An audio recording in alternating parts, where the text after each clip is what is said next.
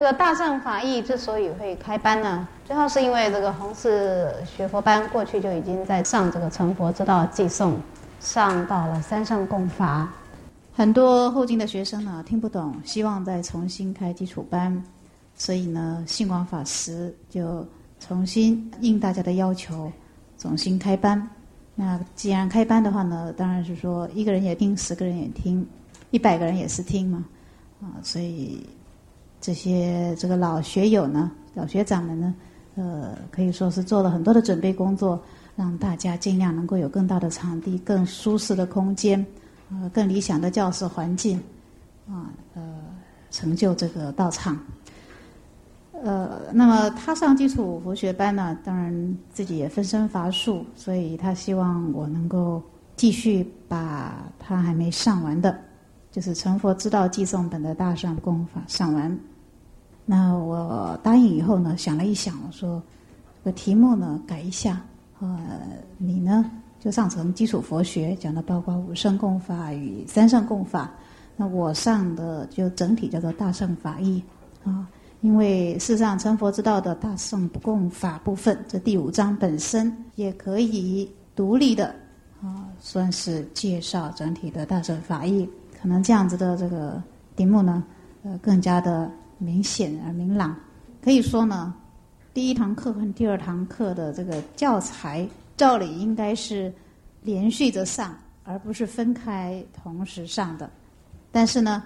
基于老众也积极于想要在佛法上进修，还有呃，虽然有些同学是初学，可是呢，呃，如果有这样的因缘听听大圣法义呢。虽然不见得完全听懂，但是也总能够受益。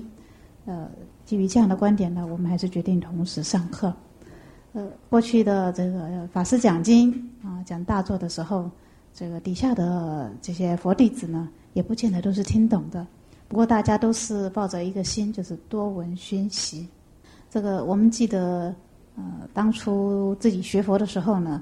看很多的佛法基础的这个书籍。也是一本接一本的看啊，多看多看多体会，慢慢才自己完全的融会下来。所以大家如果将来听到有不懂的地方，也不要失望。也许你这次听了以后，将来你有因缘重新再看书籍或者在进修的时候，啊，多少会对大家嗯可以说有帮助。也许减少一些大家自己在迂回摸索的啊这些气力。这是关于呃教材的这个选本的第一个问题。第二个呢，就是说我感觉到这个成佛之道寄送本呃的大圣法义部分，当然其实不但大圣法义，前面的这个三圣五圣共法都是如此。我觉得它的这个进行果三者，就是层次非常分明。呃，在这个佛法呢，讲佛法，照理说不应该东抓一点西抓一点来说。啊佛法是有整体的体系的，啊，呃，在佛陀当初说法的时候呢，啊，当然是先就着呃众生的根器啊，提到他能够这个切近笃行的善行，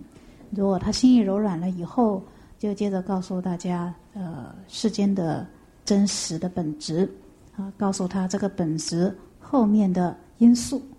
啊，告诉他这个呃如何。呃，是不是有这个？既然这个世间的本质是在价值上来讲是好的，那么是不是有可以使它转好的可能？啊，有没有这样一个目标？那也告诉我们这个目标是不是有可能实现？就是方法。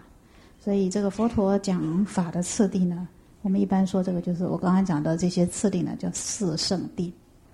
在这个后来啊，当然在经典中呢，点点滴滴啊，佛陀。见到某甲，见到某乙、某丙，有时候就着他的根基啊，告诉他一些殊胜的他能够接受的法门。但是呢，后来的这个论师在整理经典的时候，会发觉到它本身有完整的次第体系。啊，当然，论师从各个不同的观点去做整理。那么，在这个成佛之道这本寄送呢，可以说是呃，沿着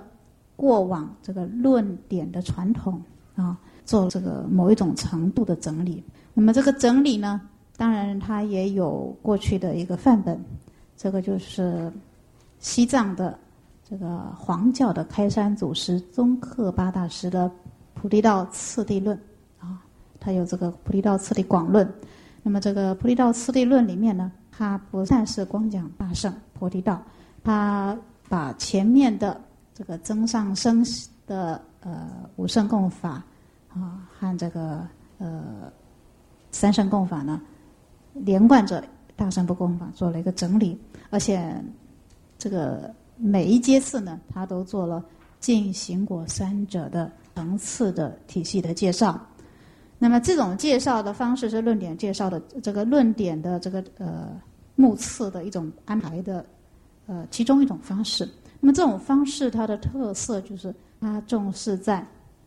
作为一个修行者，他要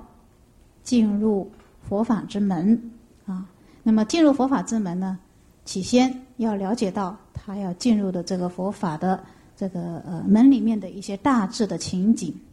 啊，这个就是所谓的进，啊，比如说你是幼稚园的，你可以先了解一下我幼稚园的这个课程里面有些什么内容，小学啊、中学、大学都一样，啊，先看看我这里面这个系里面开的是些什么课程，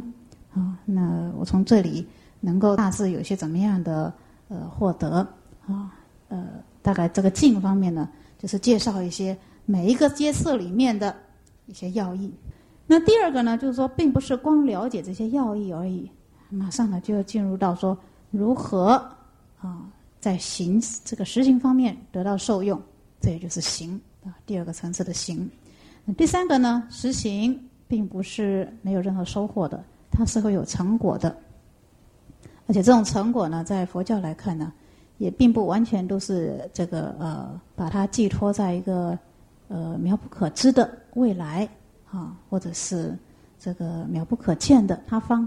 啊。那在这个情形下呢，果是非常真实的。呃，如果根气利的人呢，他甚至于可以当生感受到，或者是在这个呃这几生中啊，能够某一个层次的正德啊，或者说像大圣，虽然是说比较艰苦一点，总之。他有这样果位的这个实现的可能，那把这个果位的层次呢也加以介述。好，那这个进行果的层次分明，正好是最适合作为一个学佛者所用。